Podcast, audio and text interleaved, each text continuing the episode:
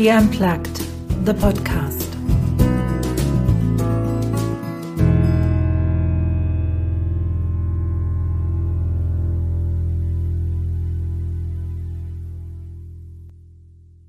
Thank you so much for this opportunity, Anya. You are so very welcome. A while ago, I calculated how many years we've known each other. Uh, it's over 20. It's, it's literally over 20 years. We met in 1994. Oh, yes. In Yeah. Edinburgh, where we were sharing um, an accommodation. Exactly. and and that is actually the maybe the beginning of our of our um, path during the conversation because back in the days when I actually first met you, you studied languages. Yes. What did you do at Edinburgh? I studied interpreting and translating, and it was in German, your, your mother tongue, and Spanish. And then what happened that you left that path? Hmm. Well, I discovered uh, dance. So, what happened is, I, after four years doing this degree, I felt a little bit discouraged by by my experience of being on the course and I decided to take some time out and I actually went to Switzerland for one year in Zurich to teach English in two um, high schools. And during that time, I discovered a dance studio in Zurich and I bought a yearly uh, membership card and I was there every day. I was at the studio every day and I rediscovered dance the way that I had experienced it as a young girl when I was growing up in Senegal. So this got me thinking. Let, let's just jump a little bit back. How did Oh, you okay. how did you experience dance as a little girl? Hmm. Well, I must have been about maybe 10 or 11 when I started going to these. They were a mixture of dance classes with some sort of gymnastic, acrobatic exercises.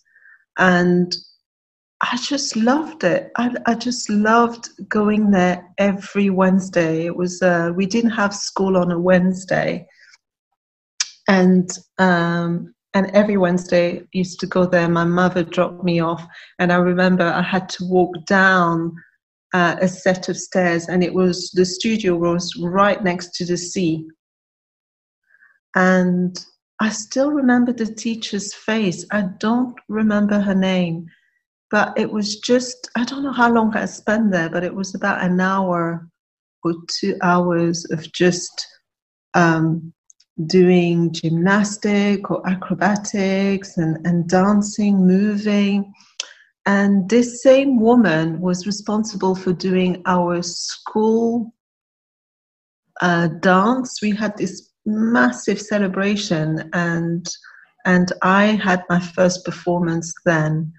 Um, and again, I must have been, I don't know, maybe 11, 12, I, I'm not too sure. And the, the, the, dance was about, I can't quite remember what it, what it, what it was about, to be honest, but it was, it was essentially, uh, it was, we had a costume and I was dressed as a baker. I had this big kind of baker's hat and trousers, and I had this fake cake. And it was it, it was all about kind of dancing with a cake, basically, and space. You know, moving here, moving there, moving the cake.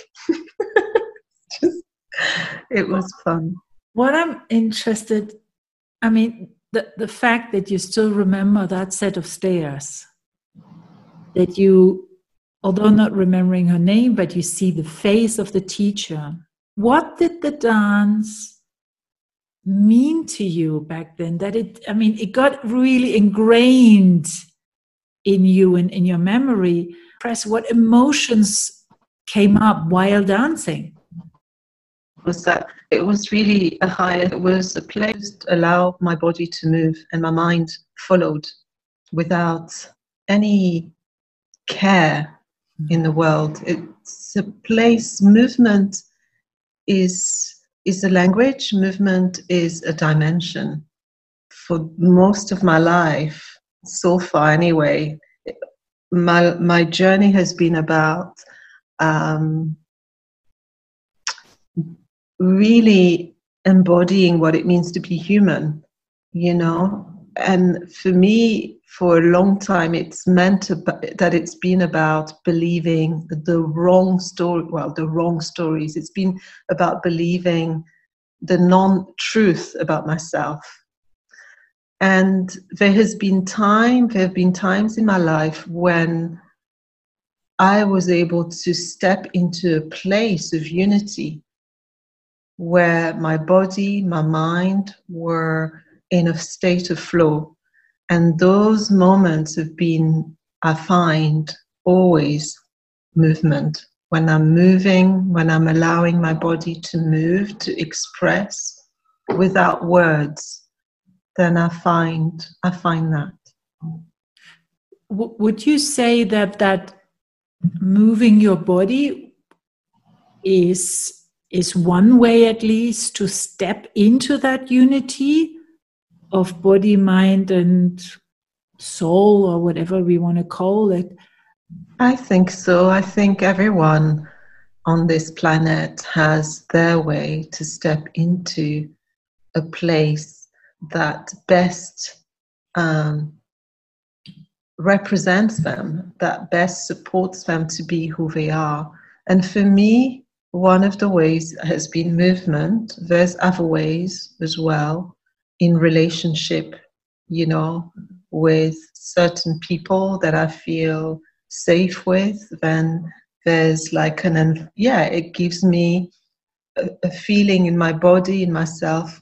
I can, it's safe here. I can be, I can be who I am and for someone else they might not need that but for me because of my history because of the childhood that i've had i've come to understand and accept that safety for my human experience is important needs a consideration. I think regardless of our individual stories um, I would I would definitely agree. Safety is also a big thing for me, and I I can't think of anybody who says ah oh, it doesn't matter. You know, we I think we all um, have that inner worry of being hurt or not seen for who we are. So that safety is is um, is necessary. At least if I speak for myself, to show myself the way I am with all the craziness that comes with it. Yeah. Um, now, so that's what dance meant for you. And what did life chuck in your way so you could rediscover dance? Mm. Well, I noticed the aliveness that comes within me, the joy, and just um, wanting more of it, more and more and more and more you know, wanting to know where the teacher had trained, wanted to know how, you know, how does she do that? How, you know, how, how, how? And just, um, yeah, just wanting more of it, wanting more of that, that feeling, wanting more of me in that way. What yeah. part of you did you discover through the dance? I discovered a part that maybe perhaps my my parents didn't see mm-hmm. or didn't clock to you know to bring it more to the to the foreground and say, Satya, this is, you know, we're noticing this is really oh, working for you. Let's let's uh, increase the volume. You know, do you want to do more of it? Do you want to? Where where can we look for opportunities for you to do that? They they my mother somehow recognized my physical ability and got me into this dance studio. And I think we're talking about me being in my mid 20s by then, I think, or just 23 or 22 when I rediscovered dance. And um, I think I rediscovered I, what I discovered was a part of me that perhaps had been in a cocoon, maybe, you know, had been a bit dormant. So it took so so it, so that was new for me. So I knew I enjoyed it, but I didn't have at the time quite the facility, the vision that I needed to nurture it. Mm-hmm. I knew I had to pay attention to it, but I didn't know how to nurture it. Mm-hmm. You know, I, I just knew I wanted to do more of it. And maybe maybe that was the first um, the first step to nurture it, to do more of it. Knowing that you want to do more of it was the beginning of nurturing it. Yes. So, coming back then from Zurich, what happened next? Did you nurture it and how? Well, I did. It was interesting because I came back to Edinburgh and I I knew I wanted to, yeah, I, I, knew I wanted to do something with with dance, with movement. I, again, I didn't know how, I didn't know what, where, and uh, the, one of the first thing I had to do was to look for a job. And I remember finding this job in the paper. I think it was in the paper. Shows how old we are. it was there. I remember holding a paper, so it must have been a paper. And uh, and basically, the job description was using dance and movement with adults who have um, a disability, a, a learning disability, and and I thought, oh, I really want to be that person. You know, I really want to do this. So I had an idea, and I wrote to the the people. Look, can you tell me how to get there? You know. Mm. So it's interesting because in a way, I was looking to this organization to, to tell me how to nurture this. But anyway, they invited me for an interview based on that. And we talked about dance. They asked me about dance. Yeah, a bit like you're doing now. They asked me if I had had any experience of meeting or working with someone who had a, a learning disability. And then they said, um, you should contact this person and this person, two women. So I did. And by that time, I'd found a part time job working with adults with a learning disability. And I started to volunteer for these two women who were working, they were movement experts working with adults with a learning disability. And I showed up every week, you know, just helping out and getting involved and i found that i had quite an, an, an ease with it quite an ability with it. And um, and then one day one of the the the, the women karen I, I, still i'm still in touch with karen um, she said to me look i'm not going to be there next week. Can you run the class? Wow. oh, oh my god like, what? Uh, I, I, don't know. Can you can do it? You can do it. Sure, you can do it. Go for it. You know, you know the the men and the women. They have a good connection with you. You have a good connection with them. Go for it. And I did it, and I managed, and I liked it, and it went well. and then I started to cover for Karen and I just took off. I just started to work. I, I started working with different, in different settings, working with movement in a very, very particular, specific way, you know, on a one to one. I remember a piece of, of um, work that I did with a man who was mute. So he didn't speak, he didn't hear and his only uh, language was grabbing, grabbing, scratching, and punching.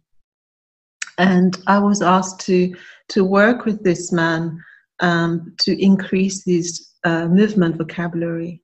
You know, to give mm-hmm. him a new language yeah. to to so I, so that was fascinating you know i worked with fabric i worked with touch different pressure of touch for different duration. Um, I worked with proximity, close to him, just close and just, you know, breathing with him and making sounds with him. It, it's just, but I really look at that as years of flow. Yeah. Because, you know, in your message, you left me a message two days ago um, you know, inviting me to connect with that flow and then taking that into prayer, into meditation, you know, and and I think, yeah, that's uh, years of flow. That's what flow is. Yes. People usually don't have an understanding what flow means. It just means things happen to your advantage for you to just gracefully walk the walk the path. Yeah, yeah. And the other thing I noticed was you were rediscovering your your job that you had before, the education. You were back a translator. I mean, you had trained at the university to translate languages, German and Spanish. Yeah. Now you translated a different language. Yeah, that's true my human experience is about that is about you know the first however many years believing stories about myself that are not true and now and and making that translation between the story that are not true to the true stories you know sort of inter- reinterpreting them mm-hmm. um, yeah it's i like that approach. I like your perspective on that.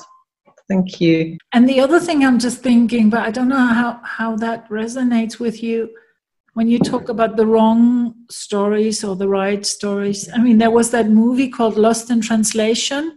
When i when i say something in english or when i translate it into german there things get lost. Um, and i do wonder sometimes that when our parents talk to us, mm-hmm. our grandparents talk to us, if not things got lost in translation, you know, they, they meant mm. something and it was a different language to ours or to mine. Yes. And I heard something else. Yes. The truth of what was the intention, which is usually a good one, got somehow lost. Yes. How does yes. that resonate with you? Uh, really resonates.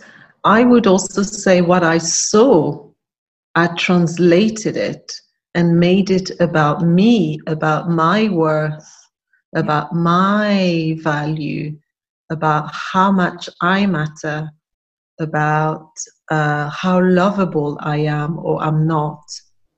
It was a way of interpreting the world that was. Uh, confirming the story of my importance mm-hmm.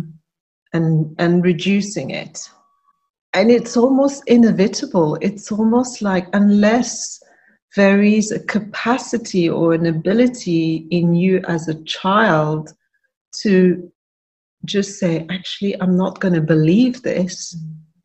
I'm not going to see it that way in that in that period of time as as a baby, as a as a child, it just seems that the mechanism of the brain of the being hasn't evolved as a child to really be able to say this story there's something fishy about this story and i'm not going to believe this and i would like to be challenged on that. I would love for someone to say actually satya no you know it is possible because i'd love that to be possible. Um, so yes it does resonate with me. And i think you know as i as i've become the age that i am now then there's a massive reservoir of passion for for revisiting the translation that I made and for saying actually that's not what it was about. Mm-hmm. You know, that's they they meaning my my parents that's not what they were telling me that's not what they were doing to me but it gets interpreted that way, you know. Um, so yeah, this is a. I think the, the the the element of translation is a huge one in how we how I created the world. There was a thought that came when you said, you know, maybe we are not able as babies as children to distinguish between their story and our story mm-hmm. What if what if that is the pre given path we all take what if our brain our being is designed in a way of well first of all taking on all the other stories. And then, if we choose to, later on when we're older and more reflective, to go on that path of rediscovering ourselves. Mm-hmm. What if that is actually the whole purpose? Mm. Yeah, I I have a feeling that I can feel it. I I believe that's that's the purpose you know i i believe that at one point you know and and i know some people don't have that opportunity you know that light doesn't switch on for some people. I'm blessed that to say that the light has switched on i think it's taken many times. Like is she going to get it this time? No okay well let's go again. Let's you know, relive the same story again. Um, so I think now my my belief, I would say now my prayer is elevate me, you know, talking to this higher force, elevate me so that I can see me the way you see me. That's elevate me, raise me so that I can see you the way you see her. Elevate me, raise me, raise my vibration so that I can see the world, you see the world.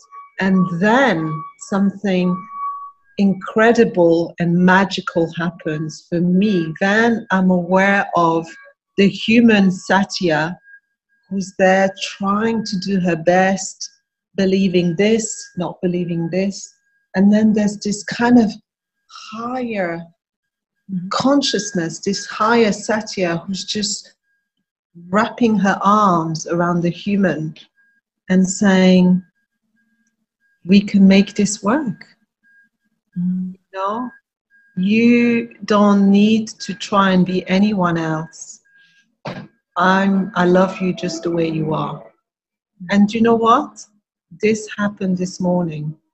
Well, this morning I was doing my meditation as usual. I'm having mm-hmm. some uh, challenges with Luke, and we're both finding it hard because both of us are locked.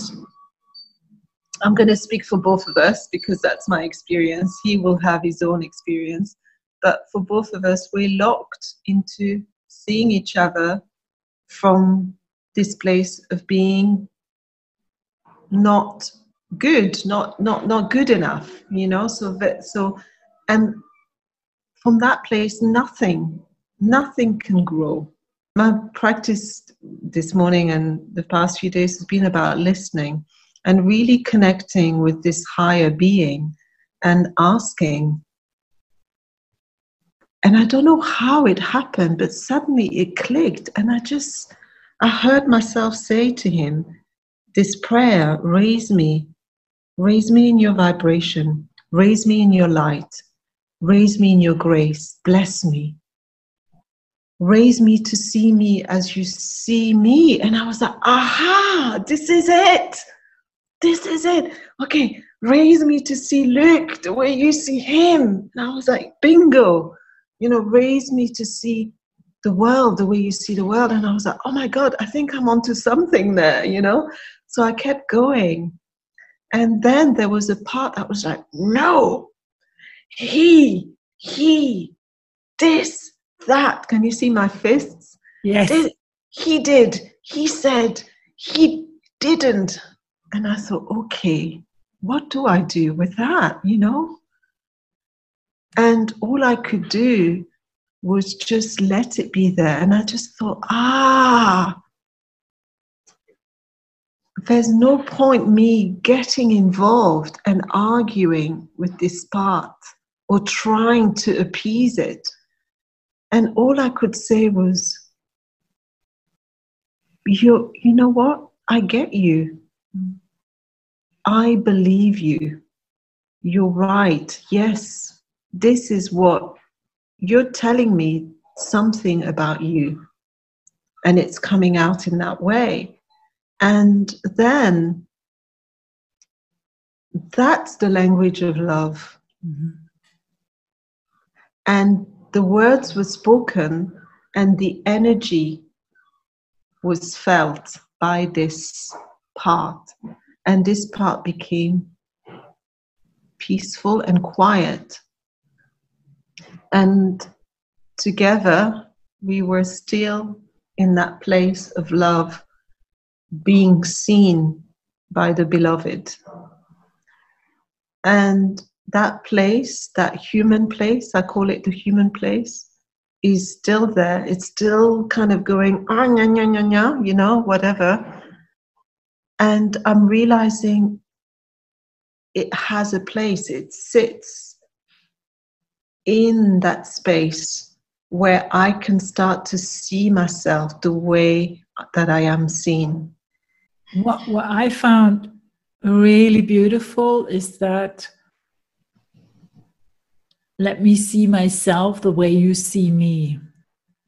Yes. I think you're touching really on this I'm not good enough. Um, and whoever I talk to, very often that's that's the bottom line. You know, when when you look at certain, it could be everyday problems. If it's with your partner, with your children, in the job, um, usually you you you go down, down, down. There's that belief at the at the root of it.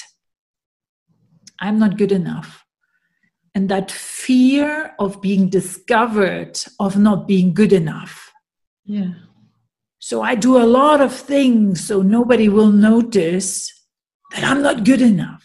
Yeah. And i just love that thinking that feeling that well, let me just see myself the way you see me that moment here i am and that's okay and that's, I think, one thing I've learned from you is to say, well, take a deep breath and accept for the moment what is mm. without the need of changing it. Mm. That need can come, that's okay. But the moment and that, that prayer, that, that being present, okay, this is the way it is right now. I I can see the light coming through the window and I can think, well, that's not ideal for the video. And I can, you know, I can notice all that and I can start to change it or I can, well, that's the way it is right now. what does that do with me oh yeah it resonates i'm not good enough i'm not prepared prepared you know it's and i love that. No it's okay. Take a deep breath and say it's okay. That's the way it is right now. Mm. um, so yes it does it does resonate. Mm. your journey didn't stop with dancing. Usually i don't have that little candle in the back. Today i have the candle in the back of in honor of you because you made it oh my goodness that's the Erraid candle yes yes, yes. Oh. it only comes out at special occasions oh anya that's beautiful I, I i saw it thank you it's beautiful tell us on your journey finding out who you are, who you truly are, finding your center. What happened next? So what happened next is I I understood very clearly after two years of this um, these amazing opportunities, you know, to teach, to work. I, I got to travel to Greece, I got to travel to Ireland, across the country in the UK. And there came a moment of understanding that I needed to experience dance and movement for me, for just me. And that I was curious about how dance is made, how the body creates movement so then it became clear aha, now I need to do some dance training. Now I need to experience dance. And I, I applied um, to do some to do a course to do some training and um, and what what is interesting about this story is that I applied and I knew that I needed a certain amount of money to do that, which I didn't have. And so I swear to you, this is what happened. I so I knew that I needed this amount of money, and I thought, right, this is how much money I need. How am I going to get this? And to this day, I cannot tell you how this happened. But the following day, I get through the post box an envelope with a job to be a freelance arts education something officer and I read through it and it's the pay is exactly the amount of money I need. How did you get from there to living on a Scottish island making candles and doing gardening work. doing gardening. I think so. What happened during my dance um, training is um, looking back, and even during whilst I was doing the dance training, I realized that there's different uh, approaches to dance and movement. You know, so for example, in ballet, there's a particular view of the body there's a particular view of how movement is created. There's a particular view of gender roles. The woman behaves that way, the man lifts.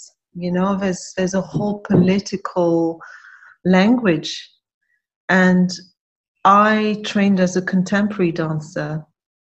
And within the contemporary dance world, there's different views, there's different techniques, there were different pioneers with different lived experiences, with different bodies. So, you know, uh, Jose Limon, so Limon, the Limon technique is, is a technique of, of uh, developing vocabulary, of training your body, of conditioning your body. This technique was developed by a man. He was a man in a man's body you know, creating this technique. You know, the Graham technique, Martha Graham, she developed it based on her view and experience of the world, of herself. And so I was receiving this rich legacy of dance technique. and I was noticing, ah, this is like wearing a dress that looks beautiful, but it's just like there's like something that's kind of like digging into my skin and I can't quite close the zip, you know, or wearing a pair of shoes, you know, doing a particular technique and wearing a pair of shoes and it's like, oh, they're beautiful. And I put them on, it's like, oh my God, my feet are aching. Mm. So during that time, there were these realizations popping up. And then there were aspects of the training like improvisation, like choreography, um, where it was the perfect fit. I was like, oh my God, I feel so good in this dress. You know, I feel so good with this haircut. And I started to notice, oh, wow, so there's not all of dance. Dance is a rich vocabulary, you know.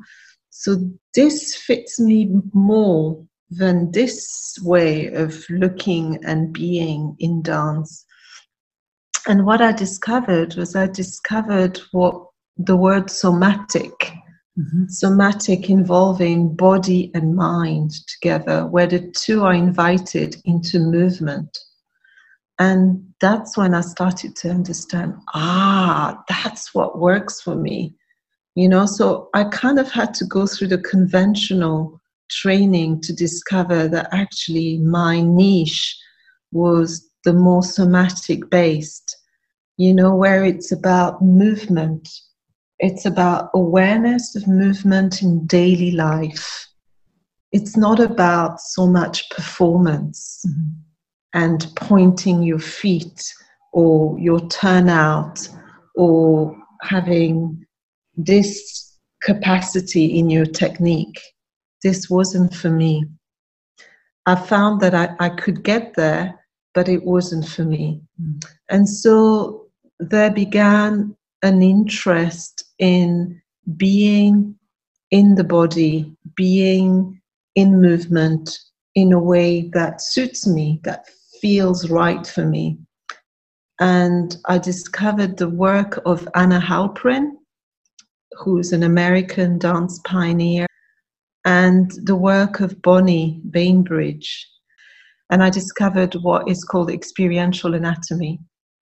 I started to understand that I don't need to perform, I don't need to be in this particular way. I can just be me in my body and explore that and express it and that's when I started to look at myself differently. I thought, okay, I, am not, I'm not like a, a dance artist. You know, I, I'm, I'm a, I'm an everyday artist.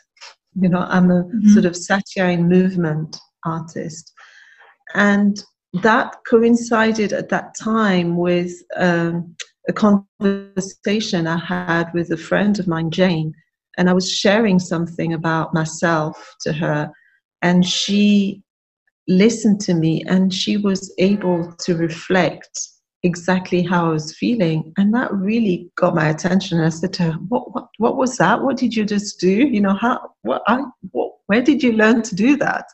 So that set me off on the path of nonviolence and nonviolent communication, which is also known as compassionate communication. So I started a journey there about understanding wow, this is a new way. So my curiosity took me there. And then I became interested about moving away from the I, from me, me, me, to we. I was like, how, you know, because I had my own flat I was beginning to to teach again. Uh, I had my own pastime. I had my friends, and I was like, ah, this is. And I, I think I was beginning to feel a bit alone in this flat.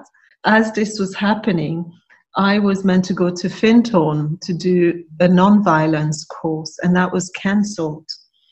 And I was looking on the website to see of the Findhorn Foundation to see if I could do any other course. And then I came across this link that said Erraid. So I clicked on it and it took me into this world, the world of Erraid. And I, I thought that's where I want to go. So I went there and I, I felt so peaceful. I felt like the way I felt when I'm dancing, when I'm moving. I felt at peace. I felt myself, and and and then yeah, and then I moved. I moved there because I wanted to understand the we, how the we can create this state of of being and living in harmony with each other and with with the earth. And that's what I did. I moved to Erraid. I became a custodian of the island along with other custodians and learned about gardening. I learned about candles. So Erraid makes its own candles. I became one of the candle makers. And that's that's what you're describing. So yeah, it took me took me that long to to get there basically. How did you manage always say I try something new? You you left the, the, the language translation on the side and you you moved towards dance. Then uh, after the dance, there came the element of of the nonviolent communication. At the same time, there was that desire to see how can I move from the I to the we. Hmm. How did you embrace all those changes, all those new adventures in your life? Mm. I mean, the immediate answer is it's in my heart. So something feels clear in my heart and I follow it. I've had various feedback about that capacity. You know, some some there's different ways to see it. There's a way to see it that um, um, creates this person that's carefree and that just um, follows her heart. Another way to see it is is someone who hasn't found her place yet. You know, she's looking for her place, and uh, she's trying to um, to find home. And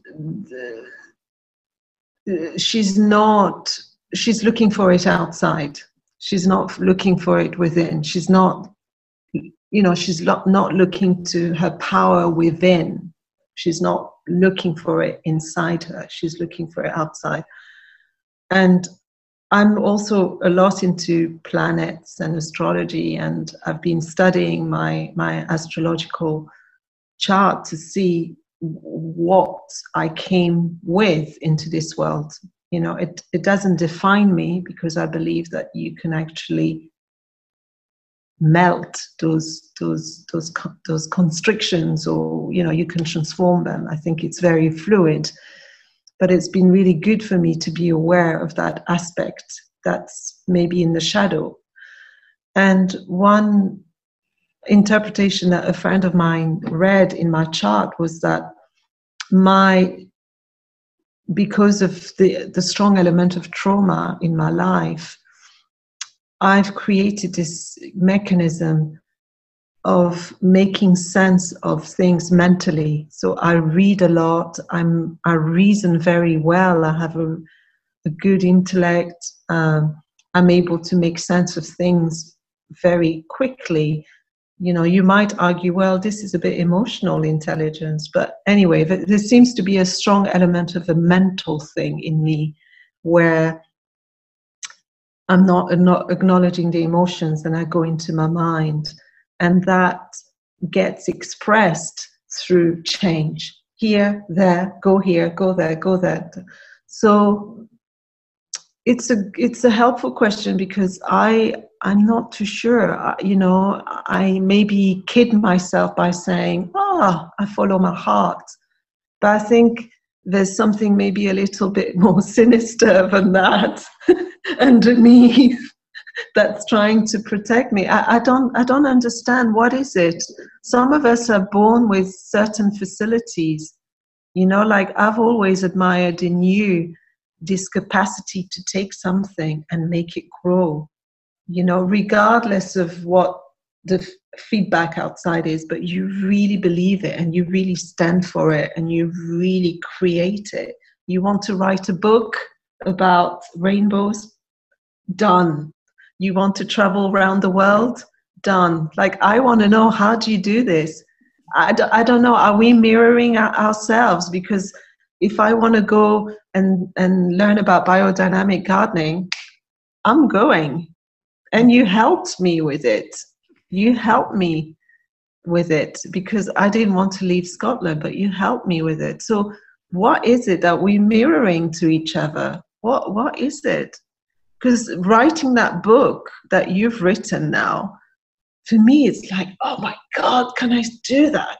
You know, but what, you know, what's stopping me? So I, I, I don't know. Let's watch the space. Maybe that's something that we we need to. Mm. Maybe someone listening to this podcast might say, "I know what it is," and if we do, please, please get in touch with Anya myself. You know. Yeah. What What do you get any sense now, even ha- after having listened? I know that there must be a good enough reason that we met in the first place. Mm. And we, in our friendship, have um, gone through also quite a lot. Yes. Um, it wasn't always just bliss. No. So I think there's an element of that we I don't know if we mirror each other or if we Mm-hmm. trigger each other. I second that. If anybody guesses it, if anybody has an intuition, please Yeah. fill us in because Yeah. um, I, I can only say for myself, I admire that ability to move on and to say, well, and the same thing now with the with the garden where you you had trained to say, no, it doesn't work for me. There's there's things that don't work for me, and I leave that behind. Yes. You know, to to just have that I, I consider it a strength. I know the way you looked at it from both sides, yes, but there's also no point in being unhappy. Totally. I, I mean, I was unhappy for seven years studying chemistry. What was the point in that? Yeah. Mm. You know, so I admire that that you say, well, that part interests me, but there's something in the surrounding that that doesn't work, that makes Mm. me feel. Um, I leave it behind. I go. Yeah. It doesn't feel right in my body. Mhm. And, you know, it, it, it, something's making me ill. Mhm. and and I think and, and I think that's the wisdom of this. Uh, you know, as you know, I have a a health condition which is completely manageable and stuff. But I think that's what the gift of that illness has taught me is that um, the belief and this way of looking at myself makes me ill. And so certain situations, but that's that's more recently. You know, I've it seems like I've seems like I've always had this sense of being able to to go here, to go there. But this is more lately where I started to realize, oh my goodness, this is starting to make me ill. I need to stop. And that's what happened, you know, for example, recently when I was doing the biodynamic gardening. Um, the, the lesson that I carried from living in that community that we talked about on the island was was being able to pay attention and recognize immediately when it's time to leave rather than just i'll keep i'll keep doing it. You know i'll stay. It will change. It will change. And then realize actually it's not going to change. I need to change. I need to go. So that's what i did. And when i went to do the biodynamic gardening um, it was love at first sight because i was like wow this is amazing. And then you know places institutions you know virtuous institutions have their shadow. Everything everything in this world has virtue and shadow. So very quickly i started to see oh okay this is not quite what i thought. Let's you know i'm willing to give it a shot. And then one morning i woke up and i was like no. This it was so clear. I was like okay this is this is not going to change um, i can put up with it or i can just not put up with it and i thought actually i don't want to life is too short I have another two years of that kind of dynamic. I don't want to. I don't have to. And that's when my body, you know, I woke up one morning, it was so clear. It was like, yeah, I need to go. But yeah, I didn't have a plan. I, did, I, did, I just knew I was going to come back to Glasgow, which is what I did a month ago.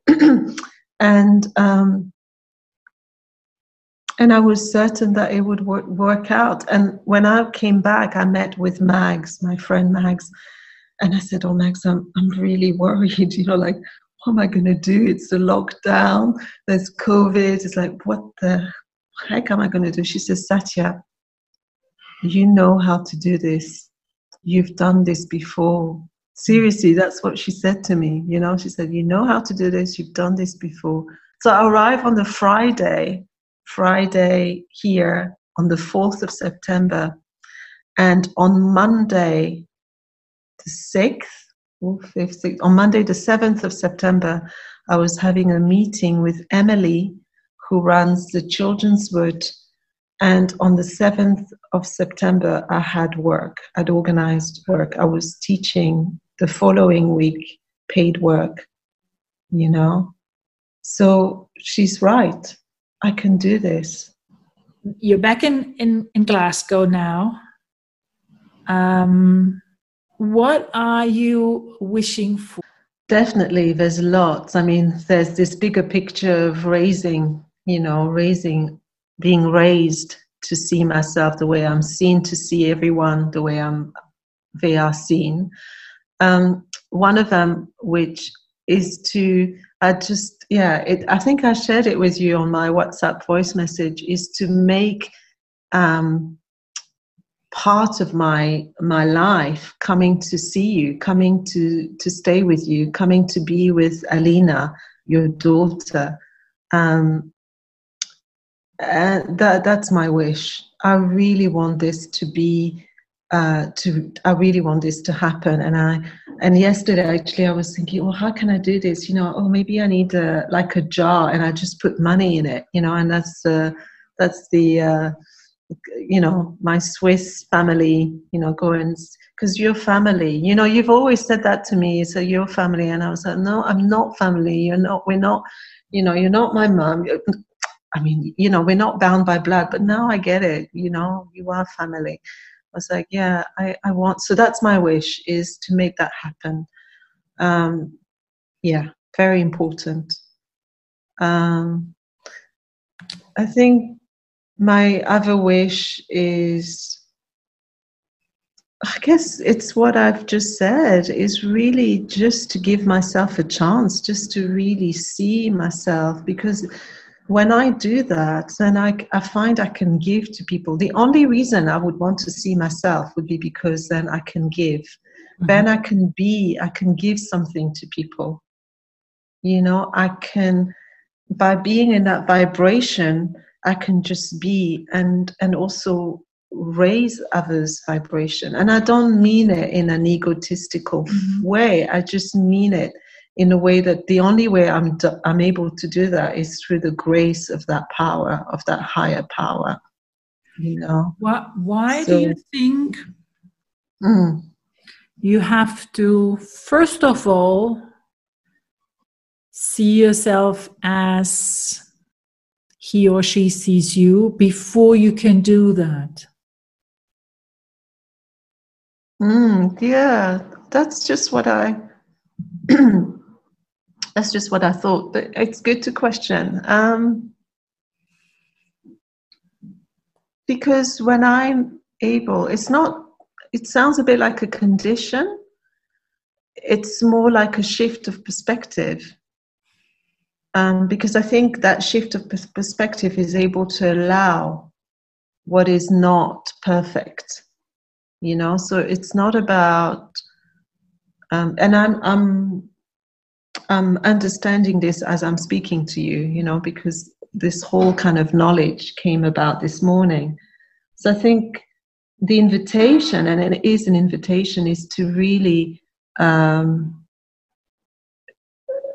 uh, be compassionate. Because what it another way to translate it is like to be compassionate. you know that because that word compassionate is just like oh my god so much it's spoken about so many times and you know i'll read a definition of it and it's like oh it's the capacity to feel da, da, da, for another person and i'm like oh but i you know how what how do i live it? And for me seeing myself the way i'm seen is an act of compassion. Mm-hmm. and i believe that bringing that compassion into my life bringing that being seen in that way can support me to be more accepting of myself. Because, you know, one thing that I discovered as well, um, I've been doing, you know, some therapy on those stories, and um, what I realized was that I don't need to do anything to be loved. Mm-hmm. And that was a massive insight. I was like, ah, you know, Shona, my therapist, said, Do you notice that in the eyes of that higher power, you don't have to do anything to be loved? I was like, Oh, yeah, that's true. Because it's unconditional love. What I find interesting is that that compassion I mean, I can obviously only speak for myself, but I feel that that compassion for others you have already, and I have the impression you seeing the others already mm. as as they are should be seen. Yeah. Okay. Unconditionally. Yeah. You're already there. It's not. I mean, what course would you want to take for that? course. Yeah. I think you are there, you're living it. And what I find, I don't know if you don't notice, but by being able to listen to your body, what works and what doesn't work, what environment is healthy or toxic, mm.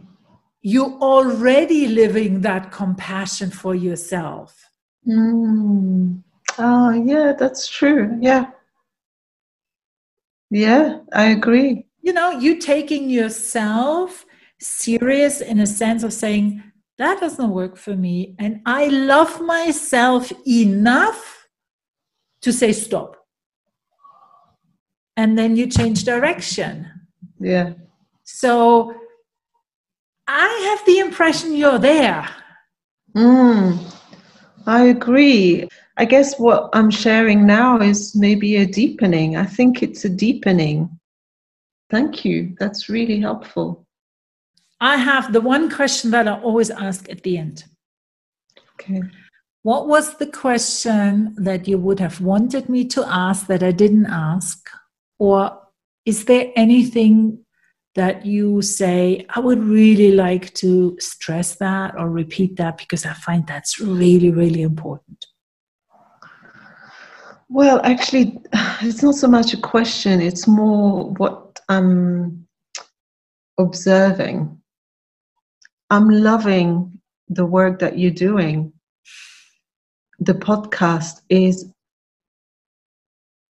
I want to say, magical, amazing, transformative it is bringing all of your skills together the coaching um, all of your kind of leadership skills everything is in the radio thing. And i'm like right let's do a fundraiser. Let's do you need your own radio station you do. This is what i this is so if you ask me this is what i want to say i was like yeah let all the women that you you interview make contribution towards the future of this. This is amazing. You're giving me a gift. No really it's just you get basically this is an hour's worth of coaching with anya. Seriously. And it's just the luxury of being prompted with questions to reflect on I see you there. I see you there as um, Anya, podcast or host on this station, and you are listened to by millions across the globe, and you are yeah, and and and it's a business, and it's working for you, and it's working as a business. I, I, I just want to I want to give my first however many pounds for that. I'm serious. Well, I can That's, only I, I can only say thank you. I wasn't expecting that, but thank you for it. And maybe that's a nice way of concluding it because you know what I love about it? What I love about it is making my guest get a get a hint of the way I'm seeing them. Wow. you know, it's, mm. and I want to mm. give them the platform to shine. That's all. Yes. So thank you for shining in my podcast. You heard a production by Anja Förster. Copyright Anja Förster. Music by audionautics.com.